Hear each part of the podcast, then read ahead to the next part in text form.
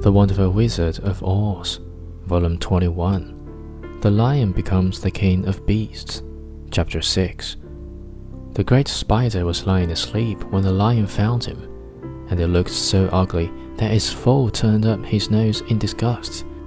Its legs were quite as long as the tiger had said, and its body covered with coarse black hair. It had a great mouth, with a row of sharp teeth a foot long but its head was joined to the pudgy body by a neck as slender as a wasp's waist.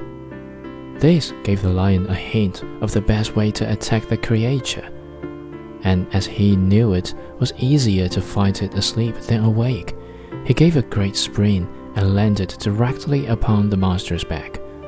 Then, with one blow of his heavy paw, all armed with sharp claws, he knocked the spider's head from its body.